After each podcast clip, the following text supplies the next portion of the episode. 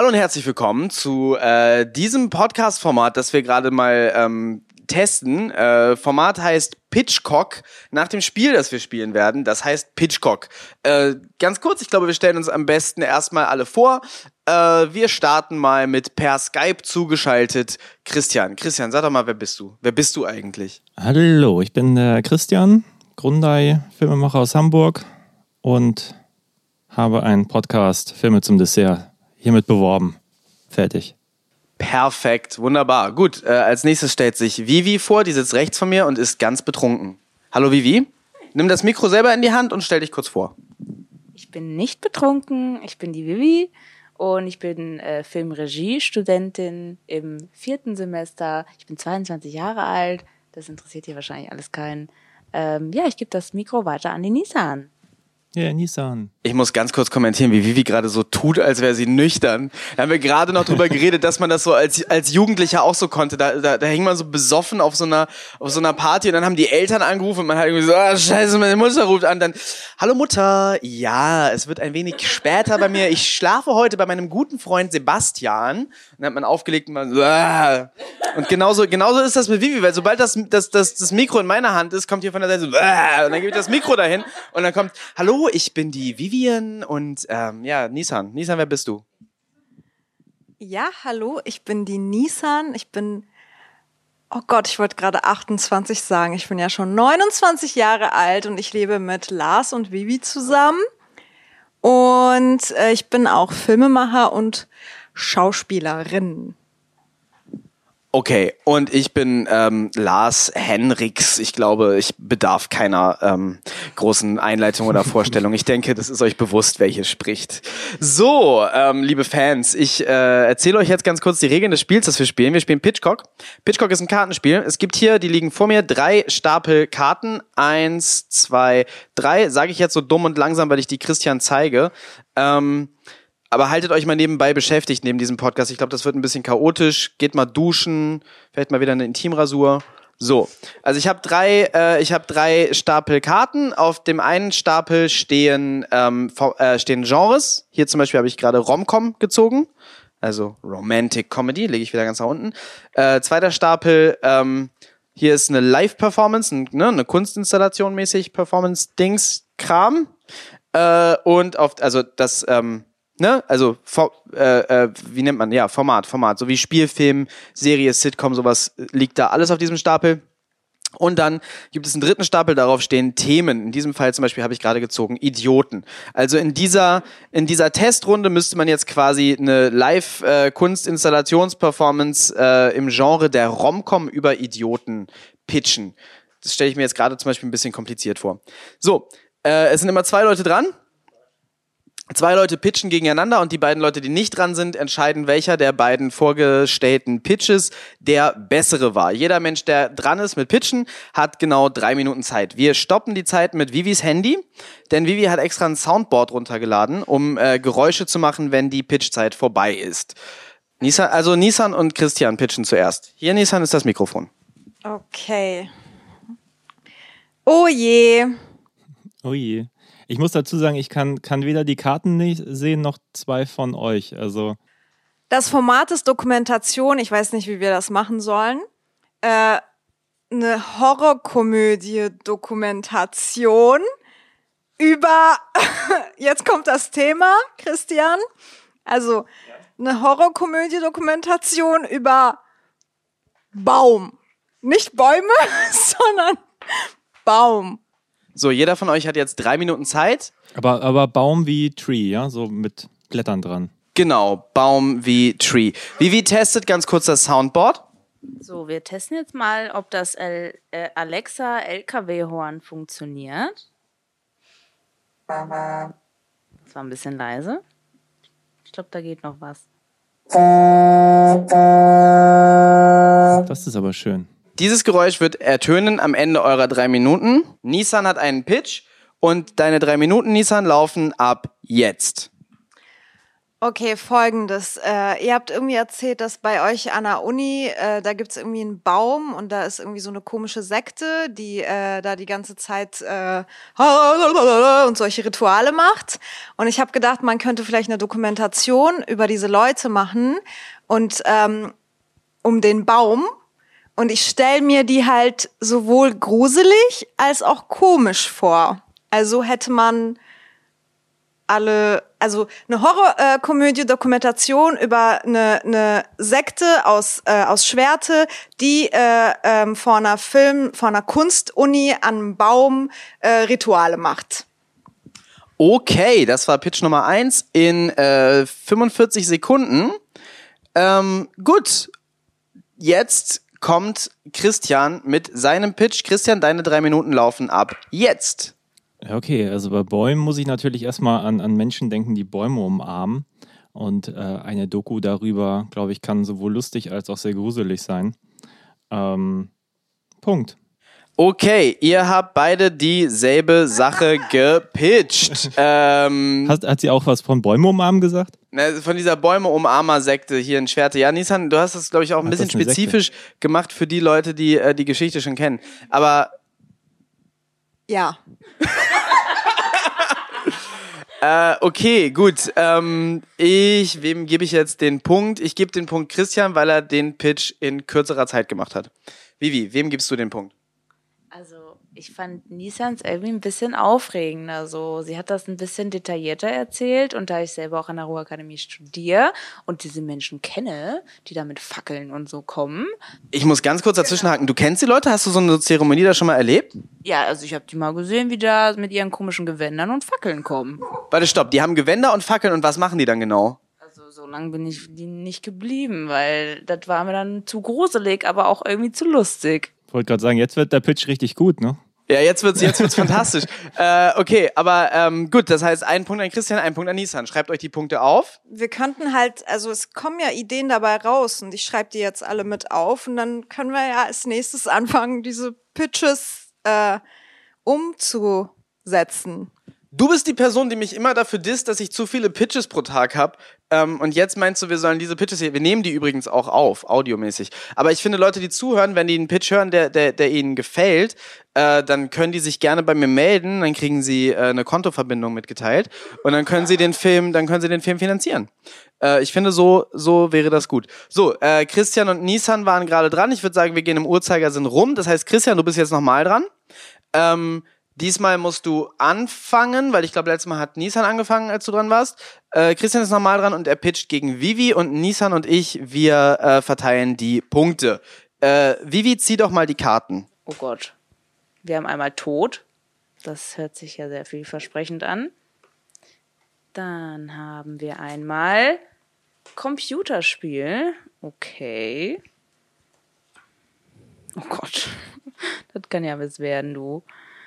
Und das letzte.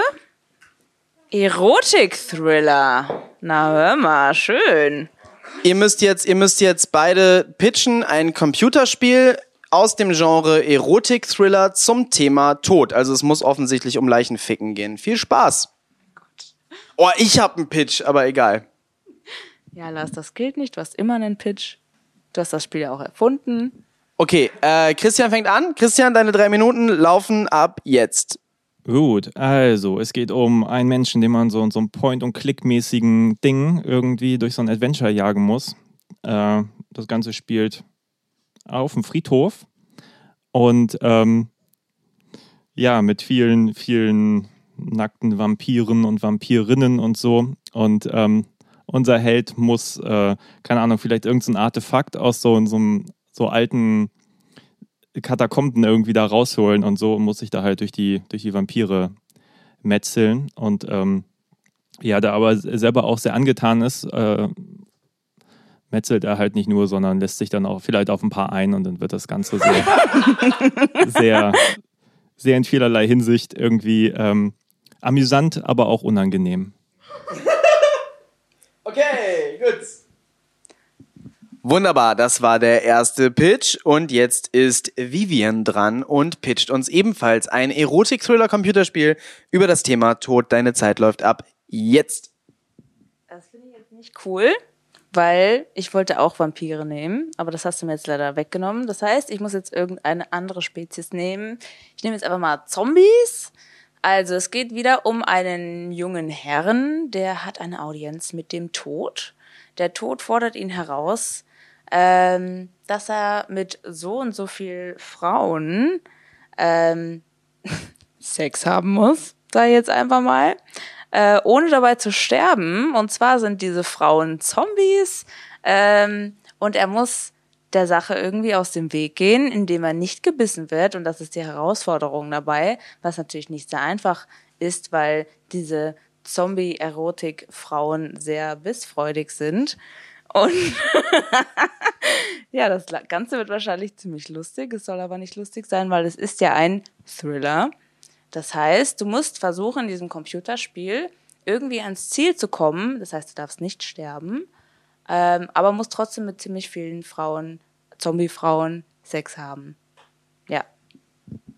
Okay, das waren die beiden Pitches. Also das heißt, wir haben einmal auf einem Friedhof äh, ein Artefakt suchen. Dabei äh, stehen einem nackte Vampirinnen im Weg, äh, mit denen man äh, optional Sex haben kann. Oder man muss möglichst viele Zombies ficken, ohne dabei gegessen zu werden. Das sind die beiden Computerspiele. Äh, ist beides relativ stumpf, Leute. Äh, ey, Leute, Leute, Leute, ganz kurz, weil ich habe einen besseren Pitch als ihr beide zusammen. Stopp, stopp, stopp. Es gibt, es gibt eine deutsche Filmreihe, Nekromantik 1 und 2 von Jörg Buttgereit. Und man könnte Nekromantik das Spiel machen. Da endet mein Pitch. Nekromantik das Computerspiel. Ich habe Nekromantik nicht gesehen, deshalb endet mein Pitch da. Aber äh, Computerspiele zu filmen ist doch eine super Sache. Egal. Ähm, Christian hat gesagt, es wird ein Point-and-Click-Adventure. Wie wie deins klingt für mich nach so, einem- nach so einem Handyspiel äh, oder so oder so Gameboy-mäßig, weil das ist ja eher so ein Minigame. Du hast nee gesagt. Okay, dann dann hab okay, welches ähm, auf welcher Konsole spielt man das äh, Zombies ficken Spiel? Auf dem Computer. Auf dem Computer. Damit hast du bei mir gerade Punkte verloren, weil auf dem Handy so im Bus würde ich das safe spielen. Ich würde so im Bus locker so nebenbei so ein paar Zombie-Frauen wegknallen, aber äh, auf dem Computer nee. Man kann es auch auf dem Handy spielen.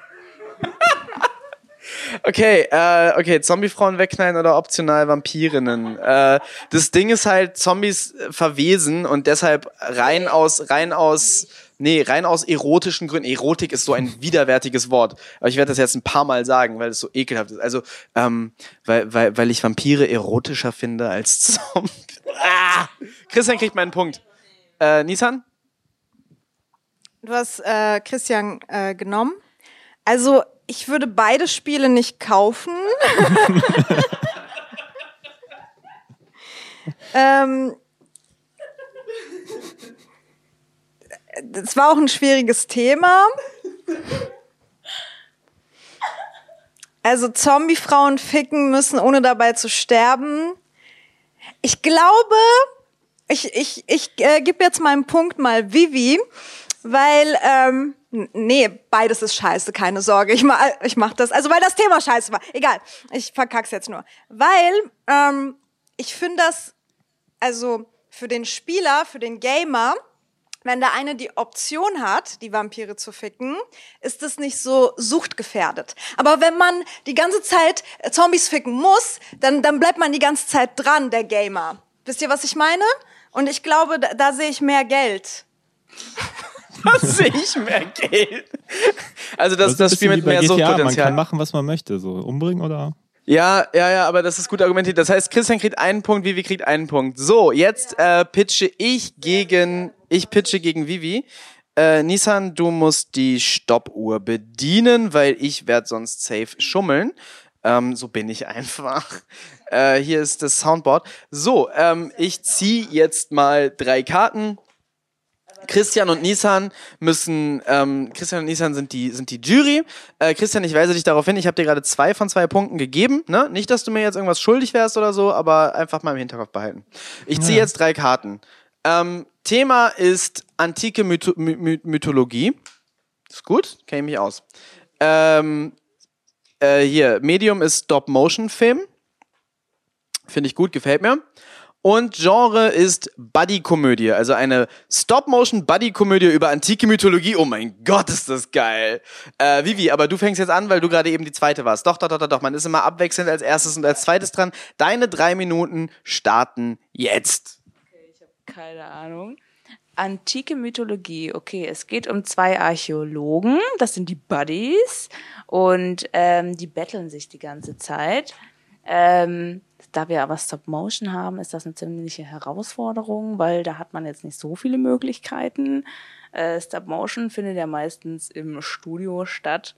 Äh, da würde ich jetzt sagen, wir bauen einfach mal so eine Sand, äh, wie nennt man das? Hier, die in Ägypten. Pyramide. Pyramiden, danke. Ich spreche doch ins Mikro. Also, es geht um zwei Archäologen.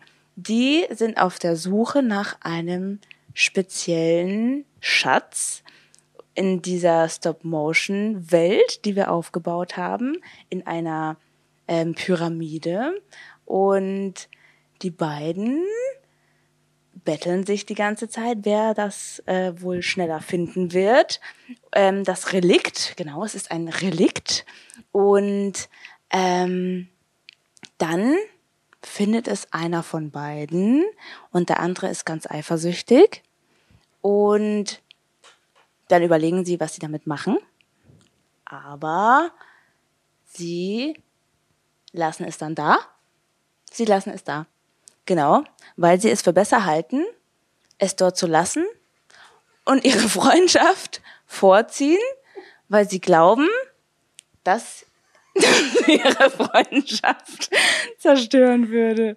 Wenn jetzt einer von beiden gewinnt, weil man sollte nie den Preis einer Freundschaft vorziehen. Ja, ja, ja, ja. Das Ganze hat einen sehr wichtigen Punkt und zwar, wie, wie viel Zeit habe ich noch? Eine Minute. Na, ich habe noch eine Minute. Ja, da macht man langsam, ja, ja.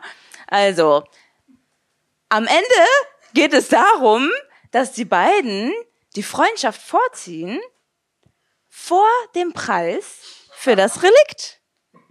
Und das Ganze erzählt in einer gebauten Pyramide. Leute. Okay, ich weise nochmal darauf hin, dass äh, Vivi betrunken ist. äh, so, und jetzt, und jetzt, und jetzt kommt mein Pitch. Leute, Leute, okay, pass auf. Ähm, die älteste, die älteste bekannte äh, Geschichte, also so das längere, älteste längere Epos, was äh, der Menschheit bekannt ist, das heißt Gilgamesh. Ich weiß nicht, ob ihr das kennt. Ich sag kurz zwei Worte zu Gilgamesh.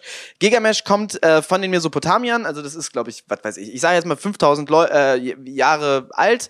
Ähm, und es geht, und das ist so geil, Leute. Also das ist jetzt, das ist per se antike Mythologie, ja? So, Gilgamesh war laut seinem Epos der König der Stadt Uruk.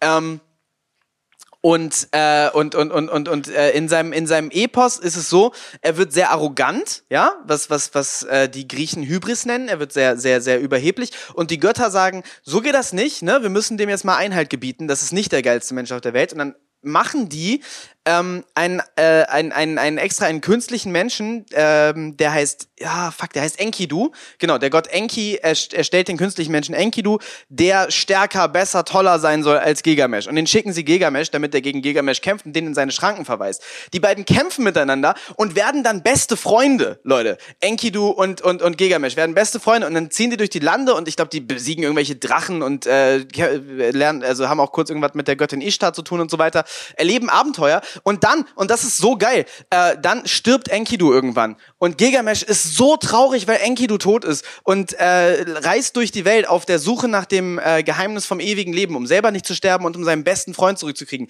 Das ist herzzerreißend. Und am Ende äh, trifft er jemanden, der schon seit vor der Flut, und dann kriegt man das Flutmythos, was später in der Bibel die Arche Noah geworden ist, gelebt hat und redet mit dem irgendwie über das Geheimnis vom ewigen Leben und am Ende kriegt das halt nicht und er stirbt. Und das ist grandios. Äh, das kann man easy als Buddy-Komödie machen. Äh, ne? Also, also Gilgamesh und Enkidu, wie sie durch diese antike äh, Bronzezeitwelt gehen, wie sie das mesopotamische Reich äh, erkunden. Man kann, man kann diese ganzen mesopotamischen Götter sehen. Man kann das, da, das Potenzial von Found Footage da perfekt ausnutzen. Äh, wenn man da diese, äh, Found Footage, von, von, von Stop Motion da perfekt ausnutzen, weil man da diese ganzen fantastischen Figuren bauen kann in richtig geilen Sets. Leute, Gilgamesh als Stop Motion äh, Komödie am besten auch noch für, für ein etwas jüngeres Publikum, aber die Eltern können da mit ins Kino gehen und können heulen, weil sie können merken, ja, fuck, ich sterb ja auch. Das klingt nach genau der Art von Stop-Motion-Film, die ich machen sollte. Äh, ich sage das nochmal gerne mit meiner Bankverbindung, die ich allen Leuten äh, schicken würde, die, ähm, die äh, das jetzt gerne sehen möchten. Vivi möchte was sagen. Ich gebe Lars mal einen Punkt. Du hast gar keinen Punkt zu vergeben, aber Dankeschön. So, äh, Christian und Nisan vergeben jetzt die Punkte. Ähm, ich finde, Vivis äh, Pitch hat mich genauso, wenn nicht mehr unterhalten als dein Pitch, aber inhaltlich muss ich Lars einen Punkt geben. Sorry. Christian. Ja, ich wollte auch gerade sagen, ich würde zwar auch, dass das äh, relativ dröge Drama die zwei, ähm, äh, wie nennt man das? Äh, Konkurrenten? die, die zwei Konkurrenten sehen, aber ich, ich bin auch, ähm, ja, Lars Geschichte hat, glaube ich, ein bisschen mehr, mehr Tiefe.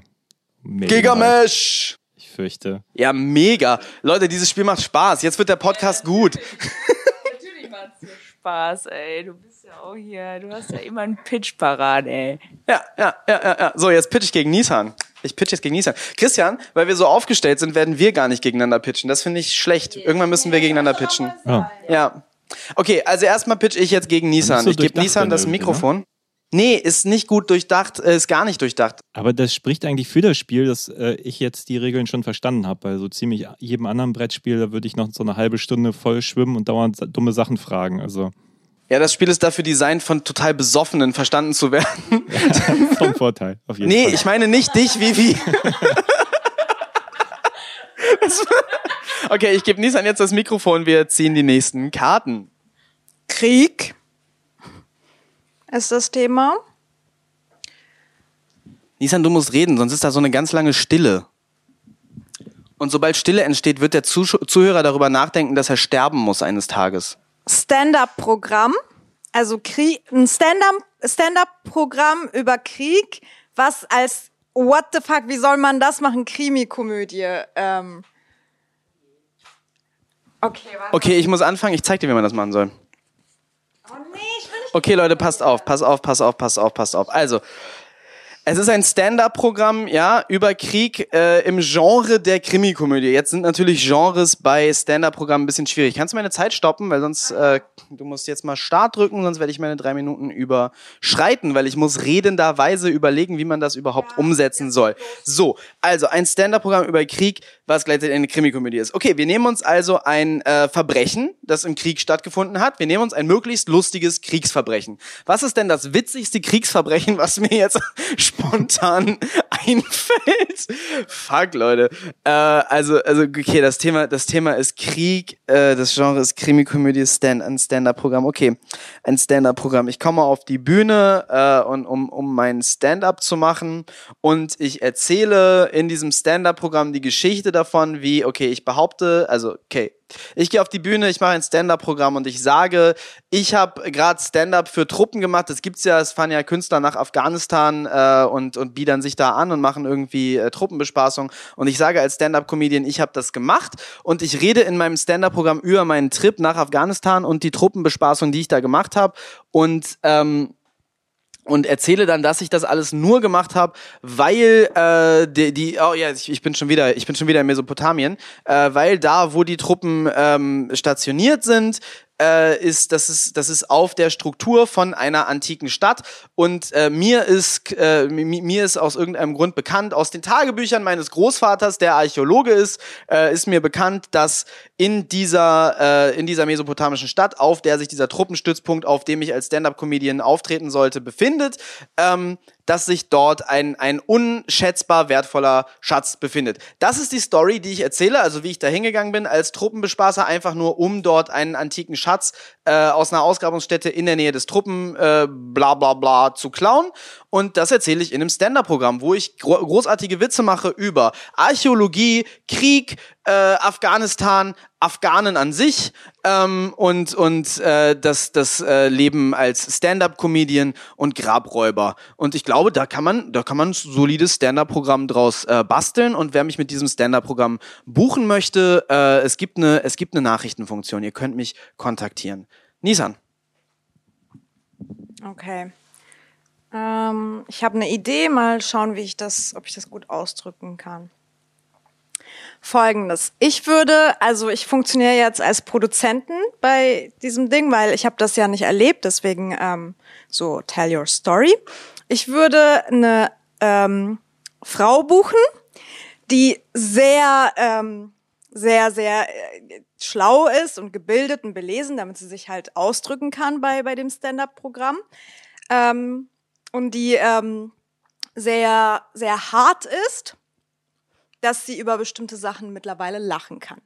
Diese Frau äh, müsste dann irgendwie in Flüchtlingscamp ähm, gerade äh, eine Weile gelebt haben. Und ihr kennt doch alle bestimmt ähm, so, kennt ihr alle Whitney Cummings zum Beispiel? Nö. Okay. Whitney Cummings, eine der Autorinnen von äh, Two Broke Girls, äh, stark gebotoxes Gesicht, sieht aus wie um die 40, ist wahrscheinlich Mitte 60, äh, mehrfach geliftet und redet vor allem über ihr extrem trauriges Sexleben.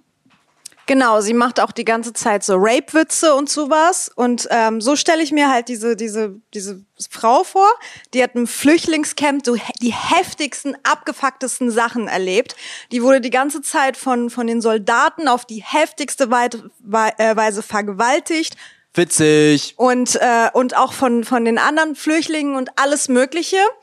Und ähm, da gab's ein Hä, was? Ja, und, und das ist halt so die moderne Art, damit umzugehen, dass man auf die Bühne geht, äh, das war ein Fehler, dass man auf die Bühne geht und darüber Witze macht und ihr Witz ist auch dabei, das, das ist alles äh, in der ganzen MeToo-Ära passiert, während irgendwelche reiche weiße Tussis hier äh, da rummeckern, weil irgendein Typ in die Pflanze äh, gewichst hat, hat sie so die heftigsten Sachen erlebt und darüber macht sie halt auf der Bühne Witze und äh, eine Krimikomödie machen wir daraus. Ähm, dass es darum geht, dass, dass, äh, dass sie in ihrer Geschichte, weil es muss ja ein Happy Ending haben, dass sie in, der, in ihrer Geschichte einer, der, der richtig schlimm war, den hat sie am Ende irgendwie, keine Ahnung, mh, geköpft oder so.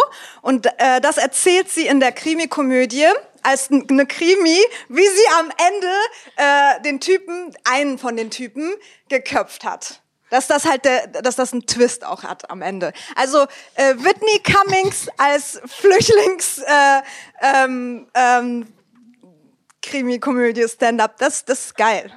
Also zwei extrem narrative Stand-up-Programme. Ich glaube, wir müssen diese Zeit irgendwie verkürzen, die man hat. Okay, äh, ja, Christian und Vivi, wer kriegt denn euren Punkt? Vivi startet.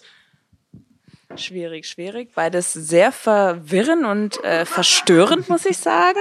Also äh, ich muss das jetzt gerade eigentlich erstmal ein bisschen verdauen, aber dafür habe ich jetzt leider keine Zeit.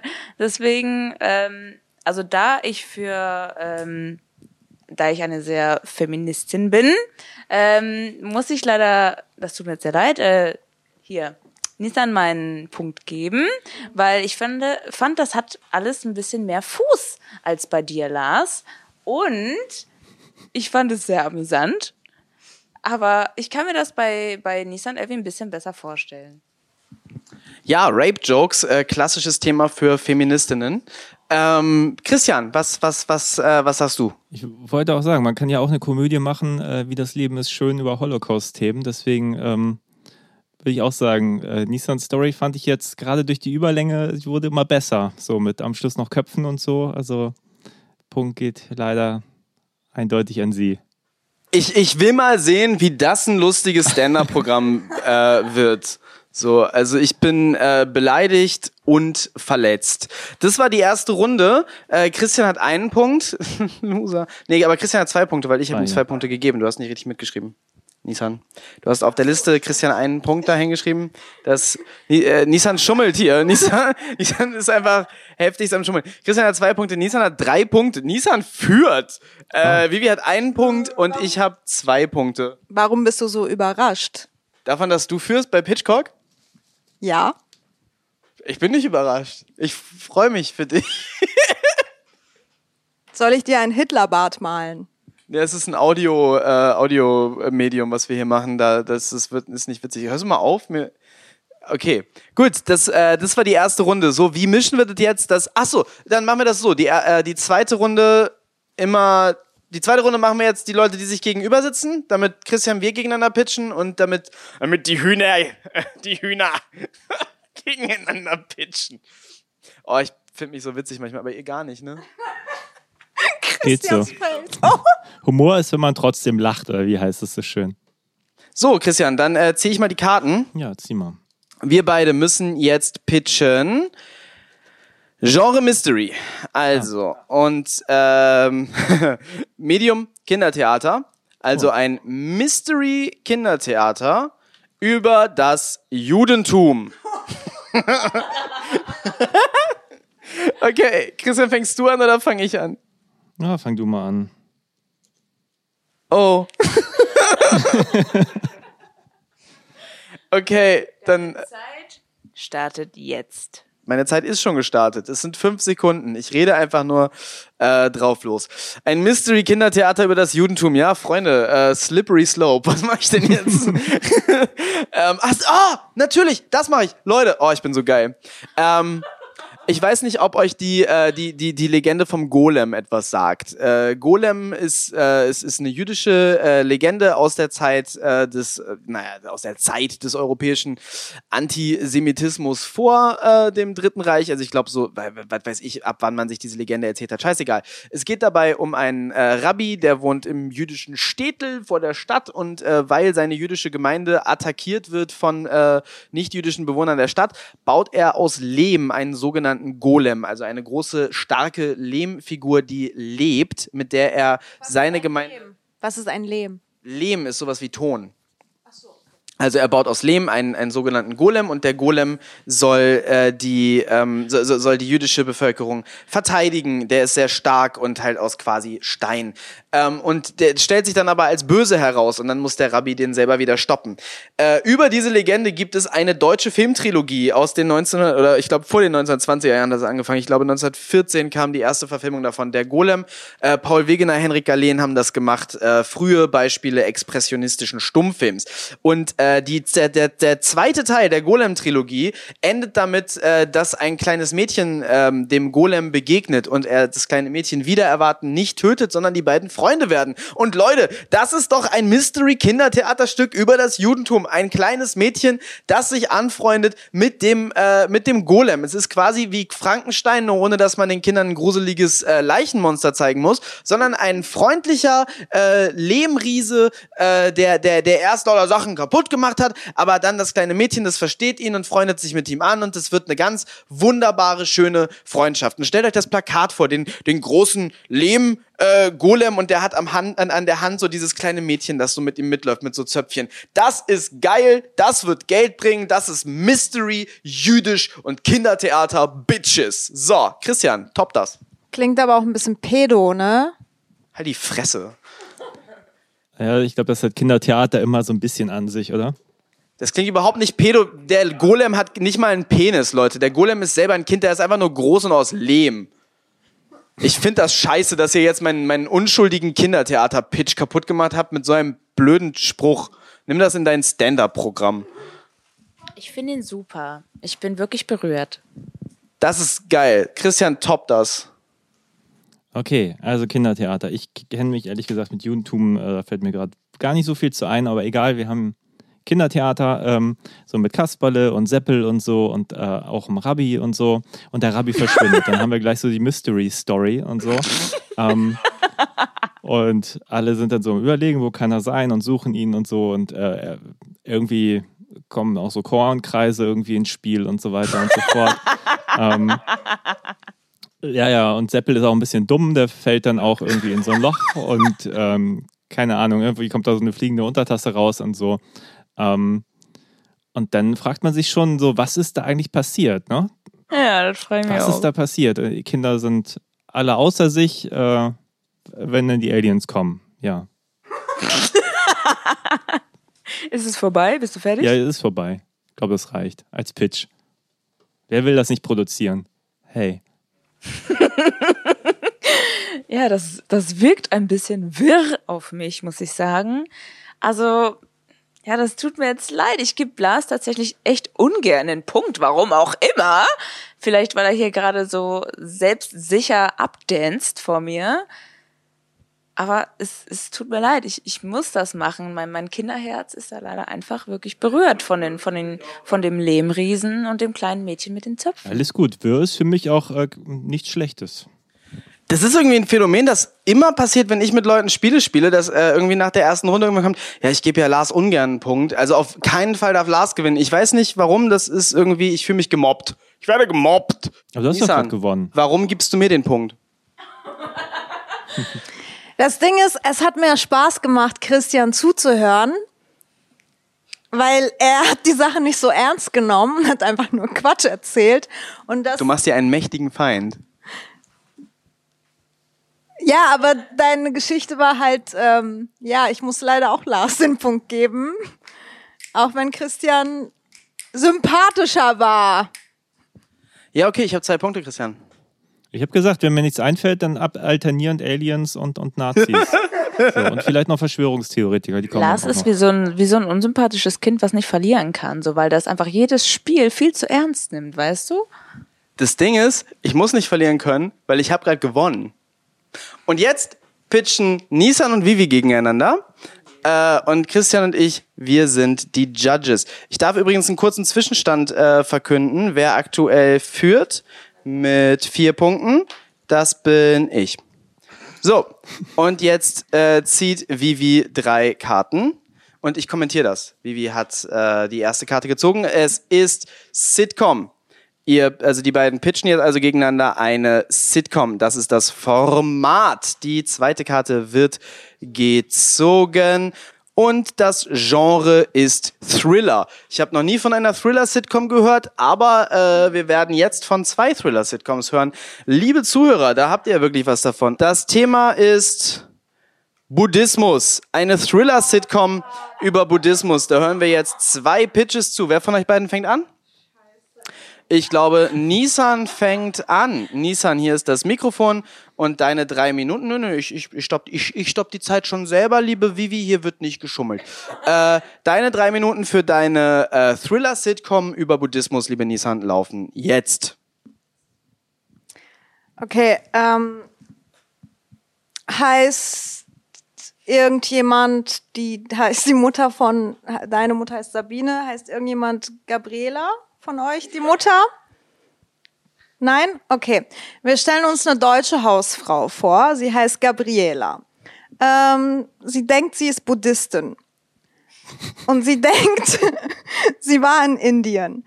Und dann verkleidet sie so ein bisschen ihre Kinder und ta tanzen, macht immer so Federtanzrituale und findet die Gewürze ganz toll und sowas. Das ist so der Sitcom, also das ist das Setting, okay? Weil das ist das Einzige, was ich über Buddhismus weiß. Über deutsche Hausfrauen. Ich habe keine Ahnung. Und ähm, Ja, Buddhismus ist die, ist die edle, äh, antike äh, Religion der deutschen Hausfrauen. Man kennt es. Der Dalai Lama und sein Koch-Channel. Okay, äh, Gabby, ähm, wir müssen jetzt einen Thriller daraus machen. Äh, aber das ist halt so das Setting, so alles ist cool, ist eine so nette Familie, die irgendwie se- sehr mit Buddhismus beschäftigt ist. Und, und, und Gabby äh, eines Tages, ähm, Thriller, oh, fuck ey, eines Tages ähm, ähm, bringt jemand äh, ihre, ihre Tochter um. So fängt das an mit dem Sitcom. Das ist, das ist in der Pilotfolge. Ähm, und sie denkt, das war, das war äh, aus, aus halt Diskriminierung, weil ihre Tochter heißt irgendwie Ranjit oder so, auch wenn, auch wenn sie aussieht wie, wie halt eine und, und alle sagen so, ja, aber Ranjit sah halt aus wie, wie ein Goldlöckchen. So, das kann nicht wegen Diskriminierung sein. Aber sie sagt, aber ich fühle mich so. Komm, das ist doch Comedy jetzt. Und äh, ja, und dann, und dann geht es halt nicht darum, ähm, wer äh, Ranjit umgebracht hat, sondern es geht darum, dass es um Diskriminierung ging. Und Gabby will das beweisen, die ganze Staffel lang. Okay, warte, du hast noch eine halbe Minute. Sag mir mal bitte, wie sieht eine Standardfolge von deiner Sitcom aus? Weil so eine, so eine Sitcom zeichnet sich ja dadurch aus, dass jede Folge am selben Punkt startet und am selben Punkt endet. Wie sieht so eine Standard-Folge äh, von deiner Sitcom aus, bei der eine buddhistische Hausfrauenmutter beweisen möchte, dass ihre blonde Tochter Ranjit aus rassistischen Gründen motiv äh, ermordet worden ist? Du hast 15 Sekunden hier. Es fängt an sie mit Yoga und äh, die Mitte ist Curry äh, kochen und äh, Rituale für ihre tote Tochter machen und endet mit mit Beweise sammeln. Und dann ist immer ein Beweis gefunden zu Ende der Folge. Dort, dort, irgendwie ist äh, ah. Alexa reagiert sehr langsam. Äh, ja, das waren drei Minuten. Äh, und Alexa, also das Soundboard funktioniert irgendwie nicht. Alexa quatscht dazwischen. Ja, das waren drei Minuten, Nissan. Das war eine ähm, relativ wirre, rassistische Sitcom. Äh, Dankeschön dafür. Äh, und jetzt geht das Mikro an Vivi. Schau mal, ob du das noch toppen kannst. Erinner Erinnert mich übrigens dran, hinterher, ich habe einen fantastischen Pitch für, äh, für diese drei Karten. Den möchte ich gleich noch loswerden. Vivi, hier. Wir sind alle schon ganz gespannt auf deinen Pitch, Lars. Also, äh, ja, wir haben hier Buddhismus. Also es geht um den kleinen Dalai Lama. Warum lacht ihr jetzt so? also, es geht um den kleinen Dalai Lama und der Ich finde, das reicht. Hört's auf, nein, nein, ich bin doch nicht fertig. Ey, Mann. Ich glaube, ich werde hier unterbrochen. So. Ich fühle mich diskriminiert. Also, es geht um den kleinen Dalai Lama. Und der, ähm, wie wir wissen, ähm, macht da halt sehr viel Yoga und sehr viel spirituelle Sitzungen, bei denen er gewisse Mönche aus der Vergangenheit beschwört. Also, ja, ja, doch, doch, der macht doch immer so spirituelle Sitzungen. Doch, doch, doch, doch, doch, doch, doch. Und hält's auf, ihr, ihr lenkt mich ab, Mann. Also, und ähm, bei seinen Sitzungen beschwört er immer ähm, verschiedene Geister aus der Vergangenheit. Das ist die Sitcom. Also er beschwört bei jeder Folge einen neuen Geist, ähm, die ihn dann versuchen, auf unterschiedliche Art und Weise zu belehren und zu manipulieren, zum Teil auch, weil es sind nicht nur gute, aber auch nicht nur böse Geister, ähm, der früheren verstorbenen Dalai Lamas. Ja, und Scheiß. Hey, das soll gar nicht so lustig sein. Aber es ist eine Sitcom. Ja, also das ist schon lustig. Also die Sitcom ist lustig, aber ihr solltet jetzt nicht so lachen. Also, ah, jetzt haben wir noch Thriller, ne? Oh, scheiße. Also ja, genau, das mit dem Thriller ist ja die Geister, ne? Ist ja schon ein bisschen gruselig. Wir haben den Buddhismus mit dem Dalai Lama. Die Sitcom ist, dass halt einfach jede Folge neuer Geist auftaucht, der auf ziemlich strange Art und Weise versucht, den jungen, kleinen, zwölfjährigen Dalai Lama ähm, zu beeinflussen durch seine Art und Weise. Manche versuchen ihm gewisse, also Wissen beizubringen und dadurch seine Macht und seine, seine, ja, seine Macht in dem Land einfach zu beeinflussen und andere versuchen ihn auf dunkle und böse Art zu beeinflussen. Und der Dalai Lama muss einfach am Ende jeder Folge abwägen, welche Kraft er daraus zieht und welches Wissen er davon mitnimmt und wie er sein Land dadurch regiert, was er daraus, daraus lernt, mitnimmt und was das aus seinem eigenen Geist macht. Okay, ich fasse zusammen. Also, entweder eine Sitcom darüber, wie Folge für Folge für Folge eine deutsche Hausfrau mit Neigung zum Buddhismus beweisen möchte, dass ihre blonde Tochter Ranjit aus rassistischen Gründen getötet worden ist und das nie schafft. Am Anfang macht sie Yoga, in der Mitte kocht sie Curry und das Ende habe ich vergessen. Oder eine Sitcom darüber, wie Dalai Lama Junior jede Folge einen neuen Geist beschwört. Manchmal sind sie gut, manchmal sind sie böse und er lernt lauter wichtige Lebenslektionen. Ähm, ich, ja, ich finde ja, also, also, ja, mein Punkt geht an Vivi. Und ich möchte ganz kurz, weil, weil ich war von, von Nissans Pitch inspiriert. Äh, ja, warte, warte, warte. Und das, was jetzt kommt, ist richtig schlimm. Und ich werde damit richtig die, die, die Stimmung niederdrücken. Aber es ist eine Thriller-Sitcom. Pass auf. Buddhisten glauben ja an Wiedergeburt. Und es gibt, ich, das muss ich ganz kurz klarstellen, das kommt gerade nicht aus meinem Kopf. Es gibt einen Film mit einer ähnlichen Handlung. Ja? Ähm, ich, Gott, ist das furchtbar. Ähm, wir, haben eine, wir, wir haben eine deutsche Hausfrauenwitwe, die äh, extrem buddhistisch ist und ihr Ehemann ist gestorben und sie glaubt aber, dass ihr Ehemann wiedergeboren worden ist. Und zwar ist er jetzt ein kleiner, kleiner Junge, mit dem äh, die Frau dann jetzt äh, versucht zusammenzuleben. Es gibt so einen Film, ich glaube mit Tilda Swinton und das ist eine, das wird eine extrem unangenehme Sitcom, wenn man die ganze Zeit dieser Frau dabei zuguckt, wie sie irgendwie versucht, ihre Ehe äh, weiterzuleben mit einem mit einem kleinen Jungen. Das ist äh, wird sehr ungemütlich sein. Das, wie gesagt, das ist ein äh, Spielfilmkonzept und ich finde, das würde als äh, äh Thriller-Sitcom über Buddhismus muss fantastisch, fantastisch fu äh, funktionieren. Ich würde meinen Punkt kriegen, aber so kriegt meinen Punkt Vivi. Hör auf, immer Sachen zu pitchen, wenn du nicht dran bist. Okay, Christian, wer kriegt denn deinen Punkt? Ich? Äh, Nein. Nein, ich bin wirklich hin und her gerissen. Also ich fand, fand ähm, Vivis Setup eigentlich besser mit dem jungen Buddhisten, aber ich muss sagen, in, Danke. in Gänze hat mich Nisans äh, Handlung viel mehr überzeugt. Das würde ich viel lieber sehen. Okay, ciao. Sorry, aber die, die die Prämisse war super. Du hättest das bei dem kleinen, ähm, ähm, kleinen Buddhisten belassen sollen, ja. Kleinen Dalai Lama. Aber, aber da wäre ja noch kein Thriller-Element drin gewesen. Aber gut, äh, ein Punkt Vivi, ein Punkt Nissan. So, das heißt, vier Punkte haben jetzt Nissan und ich, zwei Punkte haben jeweils Christian und Vivi. Aha. Ich habe ich hab Nissan alles beigebracht. Nissan, das ist ein Audio-Ding. Du kannst nicht komisch gucken und Leute werden das. Du musst, du musst jetzt einen Kommentar machen.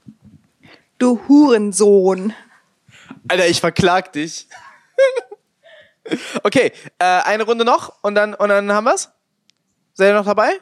Eine Runde noch? Ja, ja. Ihr könnt nicht nicken, ihr müsst Ja sagen. Ja. Aber du sagst ja immer, wir dürfen nicht reden, wenn das Mikrofon nicht an unserem Mund ist. Dann reißt das Mikrofon an euch. Und da du das Mikrofon 90% der Zeit hast, Lars, ist es gar nicht so einfach, einfach mal irgendwas zu sagen. Okay. Genau. Okay, jetzt pitcht äh, Nissan gegen Christian. Ähm, ich zieh mal die Karten für euch. Ich hab Bock, ein bisschen zu reden. Euer Thema ist die Schach-WM. Das klassische Thema, das klassische Thema Schach-WM. Äh, Genre ist Dark Fantasy. also so Nightmare on Elm Street mäßig. Dark, Dark Fantasy. Und warte, was ist das? Hoho. Ihr müsst ein, eine Immersive Theater Perfor Performance im äh, Genre Dark Fantasy über die Schach-WM machen. Oh Gott, ich habe schon wieder eine Idee. Immersive Theater ist äh, hier sowas mit Mitmach oder was? Genau, Immersive Theater erkläre ich ganz kurz. Äh, das ist also keine Schaubühne zum Draufgucken, sondern es Das, das bei Performaniacs, das, was Victoria und so gemacht haben. Christian kennt das. Ja, aber der Zuhörer nicht.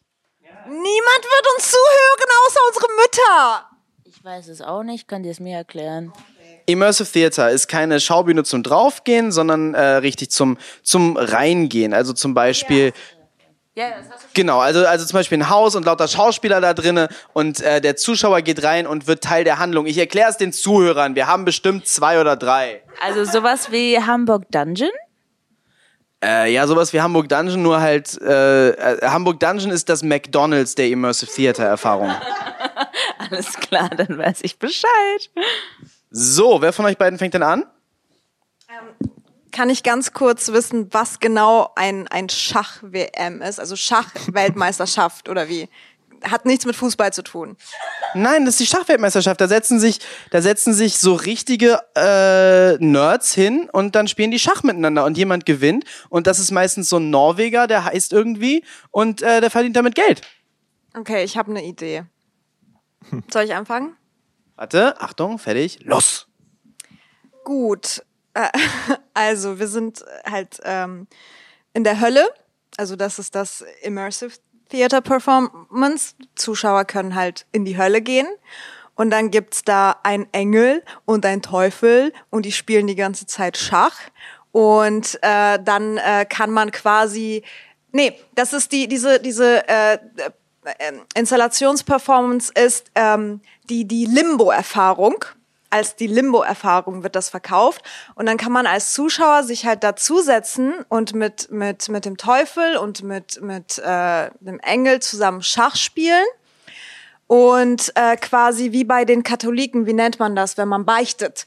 Quasi so beichten und so, ja, ich habe dies gemacht und ich habe das gemacht und ich habe hier neulich irgendwie, was weiß ich, meine Katze gefickt und oder halt oder super gute Sachen oder ich bin ein guter Mensch, ich habe das Schlimmste, was ich getan habe, war I don't know, ne, so Sachen, also man beichtet und dann spielt man halt Schach und und dann äh, entscheiden die beiden Schauspieler, die halt den Engel oder oder den Teufel spielen, ob du in die Hölle kommst oder in ähm, in den Himmel und ähm, danach kann man auch noch diese Erfahrung haben, dass man entweder in die Hölle geschickt wird, was halt dann auch so eine Installationsperformance ist mit so mit so wie heißen diese diese Töpfe da wo man so richtig im heißen Wasser gekocht wird. Kessel. Kessel, genau, in so einem Kessel.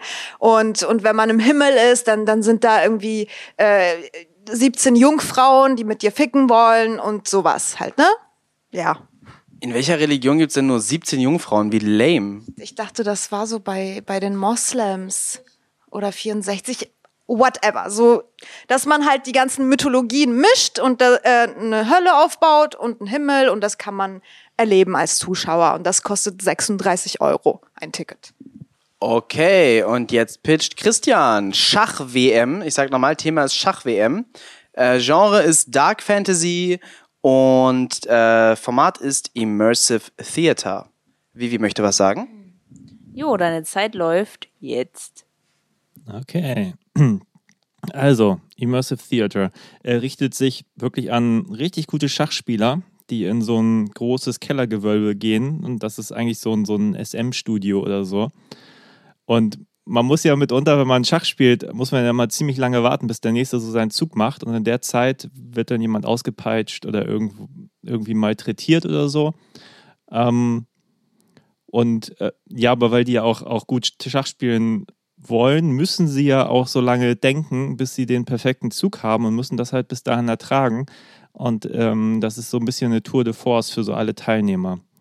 Ähm, das bestimmt ein, ein intensives Erlebnis.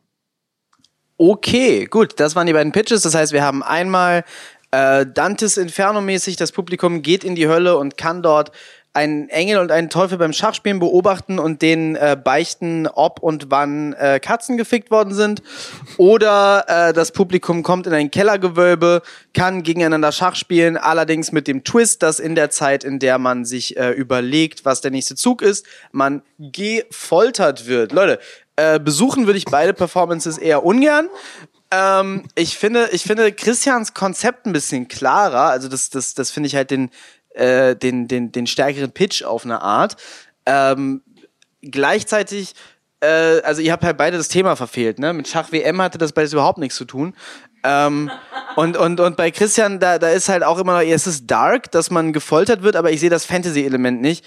Ähm, und weil ich das halt so wesentlich, so deutlich unangenehmer finde, als ähm, äh, lamen Leuten beim Schachspielen zuzugucken und ähm, dabei irgendwie zu beichten, würde ich den Punkt jetzt, würde ich den Punkt jetzt Nissan geben, weil das wäre die Performance, die ich eher besuchen würde. Sorry. Also man geht bei mir aber auch in die Hölle und ins Himmel, ne?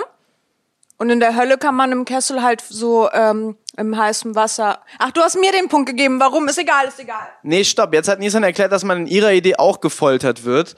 Äh, das heißt, dann in dem Fall, äh, weil das war jetzt mein ausschlaggebendes Ding, Nissan den Punkt zu geben, weil ich dachte, ich will nicht in eine Performance gehen, wo ich gefoltert werde. Wenn das in beiden Performances passiert, dann äh, finde ich, finde ich Christians Pitch ein bisschen klarer, obwohl, nee, ich bleib bei Nissan, weil äh, mehr Fantasy.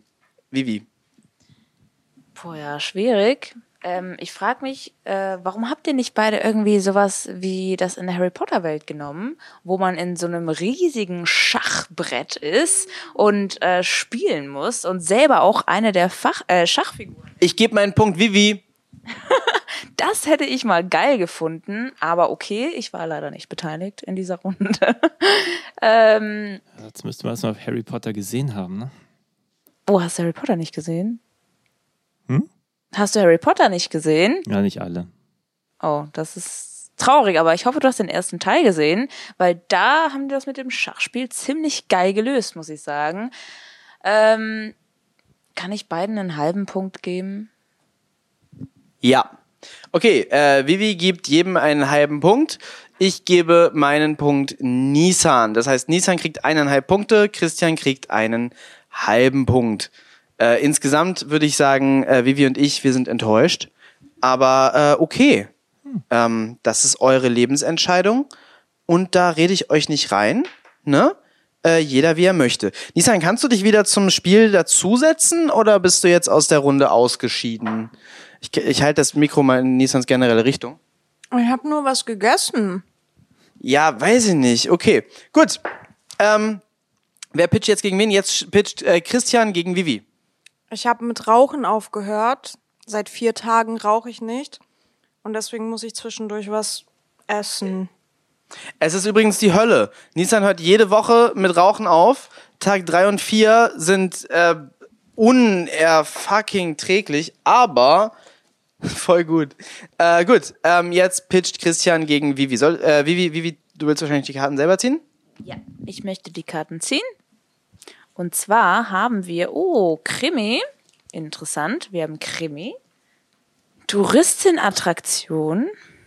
Okay, also ein Krimi über eine Touristenattraktion. Nein, eine Touristenattraktion im Genre Krimi. Also ein Krimi über eine Touristenattraktion. Nein, sowas wie ein Krimi-Dinner oder sowas wie Hamburg Dungeon, nur über äh, Kriminalfälle, sowas. Eine Touristenattraktion, das ist das Format. Äh, und das Thema ist ein Preis. Also, ihr müsst jetzt eine, jeder eine Touristenattraktion pitchen, äh, mit einem generellen Krimi-Appeal. Thema ist Preis. Ich wünsche euch viel Spaß. Christian, ich lasse dir gerne den Vortritt. Preis verwirrt mich, also Thema. Okay. Ja, also es muss äh, in, im Narrativ deiner Touristenattraktion, deiner Krimi-Touristenattraktion, muss es um einen Preis gehen. Ja? Okay. Gut, deine Zeit läuft ab jetzt. Okay, also die Touristenattraktion ist ähm, äh, ein Ort, an dem viele Serienkiller umgegangen sind. Das ist so ein bisschen so ein, wie nennt man das, so ein äh, Mahnmal nicht, aber Leute gehen dahin, weil sie sich dafür interessieren, was denn da damals passiert ist, wie Leute umgebracht wurden und so weiter und so fort. Und ähm, dürfen da so ein bisschen rumrätseln, äh, wie dann, was weiß ich, äh, die Leute hingelockt wurden und äh, wie sie denn vielleicht vergiftet wurden oder wurden sie erstochen und so. Äh, ist so ein bisschen auch so, ähm, ja, jeder darf da ein bisschen investigativ tätig werden, kriegt dann vielleicht so die ganzen Akteneinsichten von der Polizei und, und kann dann da so irgendwie selber recherchieren und vor Ort dann äh, sich dann da auch so hinlegen und so und gucken, wie war das so, vielleicht als Leiche oder so in dem in dem Verlies und so. Und genau, und wer gewonnen hat, der kriegt dann einen Preis und äh, ist dann ist dann Ermittler des Tages. Hast du gesagt, der ist dann der Hitler des Tages? Ermittler.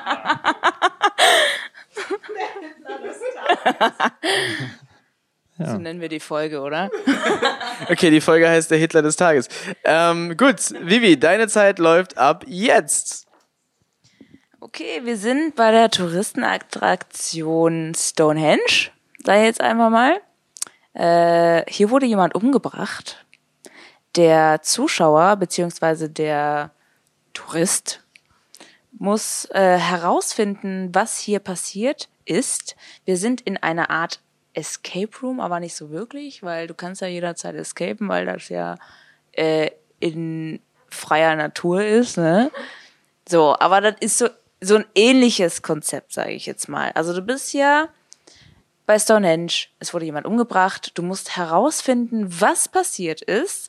Du hast äh, verschiedene Indizien, du hast Zeugen, die dir Fragen beantworten. Du musst nur wissen, welche Fragen du stellst. Du hast gewisse Gegenstände, ähm, die dich weiterführen. Du hast gewisse Dinge, die du finden kannst, die du ausbuddeln kannst, Schlösser, die du öffnen kannst, ähm, um an die Informationen zu kommen. Wenn du es schaffst, in der gegebenen Zeit herauszufinden, wer der Mörder ist, das Ganze ist so ein bisschen wie Cluedo aufgebaut, weil nämlich einer der Touristen der Mörder ist. Uh, ja. Ähm, dann hast du gewonnen also wir hoffen natürlich, dass nicht du derjenige bist, der der Mörder ist. Ne? Das wäre jetzt blöd. Ähm, aber wenn du das geschafft hast, innerhalb dieser, sagen wir mal, halbe Stunde oder, na, sagen wir mal eine Stunde, Stunde, Stunde ist gut, solide, stabil, ähm, dann schaffst du es, diesen Preis zu gewinnen. Und zwar musst du dann, der Preis ist, du musst diese ganze Touristenattraktion beziehungsweise diese, diesen Escape Room nicht bezahlen. Das heißt, du kannst da einfach for free wieder rausspazieren und hast eine geile Erfahrung gemacht, ohne auch nur einen Cent zu bezahlen. Das Problem ist, wenn du der Mörder bist, dann kommst du in den Knast. Was? äh, okay, also wir haben Touristenattraktion bei Stonehenge, wo randomly festgelegt wird, wer von den Touristen den Mörder spielt. Wer auch immer rausfindet, wer den Mörder spielt, muss nicht bezahlen. Wer den Mörder spielt und dafür ausgewählt wird von der Touristenattraktion, kommt ins echte Gefängnis. Korrekt? Nein, das mit dem Gefängnis war natürlich ein Spaß, aber das Ganze fängt an ähm, wie so ein äh, schwarzer Peter-Spiel. Das heißt, du ziehst eine Karte, ähm, darfst natürlich aber nicht verraten, wenn du den schwarzen Peter gezogen hast. Das heißt, wenn du der Mörder bist, darfst du das natürlich nicht sagen. Okay, das heißt, wir spielen quasi Werwolf an Stonehenge oder äh, wir gehen in das Haus eines Serienkillers und gucken uns da um und wer sich am besten umgeguckt hat, kriegt am Ende des Tages einen Preis. Korrekt? Ja. Ja, okay, gut. Ähm, ihr seid beide irgendwie am Thema vorbei, aber ich äh, entscheide mich für Christians Touristenattraktion, weil die würde ich besuchen. Christian kriegt meinen Punkt. Yay. Ja, ich muss leider auch Christian meinen Punkt geben. Also was heißt leider? Tut mir leid. Aber ähm, ich, ich fand das äh, ganz cool mit, mit dieser Cluedo-Idee. Es kam halt irgendwann zu spät. Es hat sehr ähnlich angefangen und da war ich schon, ich würde halt, ähm, ja, weil, weil ich glaube, die, die waren sich sehr ähnlich, was ich an Christians Pitch ein bisschen für mich als Tourist ähm, attraktiver fand, war, dass man da so ein bisschen Detektiv spielen kann, ein bisschen lernen kann. Und das andere ist mehr so eine, äh, wie so eine Zufallsgenerator. Was auch Spaß machen kann, aber ich glaube, das fand ich so ein bisschen interessanter. Deswegen kriegt Christian zwei Punkte, sorry. Okay, jetzt hat Vivi nochmal eine Chance, äh, Punkte zu bekommen, denn jetzt pitche ich gegen Vivi. Und zwar, äh, jetzt nehmen wir äh, das Genre Mumblecore. Nicht wirklich ein Genre. Das ist, das habe ich dir neulich schon erklärt. Äh, Mumblecore, das ist, äh, das, das, das war in den 2000ern so eine Welle. Das haben Filmstudenten angefangen, Leute, die ohne Budget ähm, mit so, äh, äh, na wie nennt man das, Consumer Grade Kameras, also sowas wie Camcordern oder so, oder dann auch die allerersten DSLR-Kameras, quasi zu Hause in der WG-Küche mit befreundeten Schauspielern Filme gemacht haben, wo die Schauspieler improvisiert haben ihre Dialoge, meistens alltägliche Geschichten oder auch mal gar keine Geschichten. Ähm, genau, und da sind ein paar äh, erfolgreiche äh, Filmemacher daraus hervorgegangen, zum Beispiel Noah Baumbach, der äh, Marriage Story gemacht hat, wird der Mumblecore-Bewegung zugeordnet. Äh, genau, und so ein Film. Also quasi ein Film, wenn wir jetzt, wenn wir jetzt äh, de- deine Kamera zum Beispiel nehmen würden und damit anfangen würden, in der, in der Küche mit einem Kopfmikro drauf irgendwie uns gegenseitig zu filmen, ähm, und da irgendwie so eine, weiß ich nicht, wahrscheinlich eine Liebesgeschichte erzählen würden oder eine Coming-of-Age-Geschichte, das wäre ein Mumblecore-Film. Also Mumblecore, Also sowas, was wir jetzt die letzten zwei Wochen gemacht haben mit ähm, Co-Video. nee, weil wir haben ja zum Beispiel bunte Beleuchtung gemacht und Fantasy-Elemente. Das wäre nicht Mumblecore, außerdem haben wir den Ton ein bisschen zu professionell gemacht für Mumblecore. Das heißt, Mumblecore ist eigentlich so random, was du zu Hause in den eigenen vier Wänden ziemlich äh, unprofessionell machst, oder? Muss nicht zu Hause in den eigenen vier Wänden sein. Äh, also es gibt zum Beispiel der berühmteste Mumblecore-Film heißt Hannah Takes the Stairs. Die Hauptrolle spielt Greta Gerwig, die mittlerweile ja sehr berühmt ist, die zum Beispiel ne, äh, aus Frances Ha die Hauptdarstellerin oder sie hat äh, sie, sie hat ja jetzt auch eigene Regiearbeiten gemacht, gerade Little Women und so. Ähm, Greta Gerwig hat äh, die Hauptrolle gespielt in Hannah Takes the Stairs. In dem Film geht es darum, es gibt einen Freundeskreis, Kre- Kreis, einen Freundeskreis, einen Freundeskreis, der besteht aus Hannah und drei Kumpels und Hannah äh, hat nacheinander Beziehungen mit allen drei von diesen Kumpels. Ende. Ähm, es geht alles schlecht aus, alle sehen relativ unattraktiv aus und alle sind unglücklich. Äh, dann gibt's einen anderen Film, einen fantastischen äh, Mumblecore-Film, der heißt Quiet City von Aaron Katz. Da trifft ein Typ am Bahnhof ein Mädchen, äh, die irgendwie äh, die Adresse von ihren Freunden, die sie in New York treffen wollte, nicht findet. Und dann bietet er ihr an, dass sie bei ihm pennen kann. Und dann pennen sie bei ihm und sie trinken Wein. Und äh, am nächsten Tag ähm, brechen sie irgendwo ein, um irgendwie äh, was zu klauen, was ihr gehört. Und dann sind sie im Park und rennen um die Wette und dann geht die Sonne unter und dann ist der Film vorbei. Das sind Mumblecore-Filme. Geil, da kriegt man direkt Lust, da zu gucken, ey. Ich zeig dir mal die, äh, die Filme, die ich gerade äh, erzählt habe. Die sind gut. Äh, so, äh, es soll also ein Mumblecore-Spielfilm sein. Mumblecore-Kindertheater wäre jetzt auch irgendwie anstrengend geworden. Äh, Spielfilm mit dem Thema Sexismus. Ja, okay, ich kann anfangen zu pitchen. Dazu kann ich dir sofort was geben. Das, das, das kriege ich relativ einfach hin. Magst du äh, die Stoppuhr starten, Nissan? Okay. Und los. Okay, äh, also ein Mumblecore-Film über Sexismus. Äh, ja, relativ klar. Ähm, äh, na, wobei, so klar ist es auch nicht. Sexismus ist ein scheiß Thema, fällt mir gerade auf. Sexismus ist ein richtig beschissenes Thema, um darüber eine Geschichte zu machen, die nicht preachy ist. Äh, fuck shit. Da, doch, okay. Pass auf, pass auf, pass auf, pass auf. Ähm, ja, ey, richtig geil. Mumblecore-Film, äh, es geht um ein, ähm, ein, ein, ein, äh, einen, äh, wie sagt man denn jetzt in, in richtig geil, äh, einen demisexuellen Menschen. Äh, es geht um, um einen, einen, einen Jugendlichen, eine Jugendliche, der die, ich sage jetzt mal die, äh, sich nicht eindeutig äh, geschlechtermäßig äh, identifiziert, positioniert.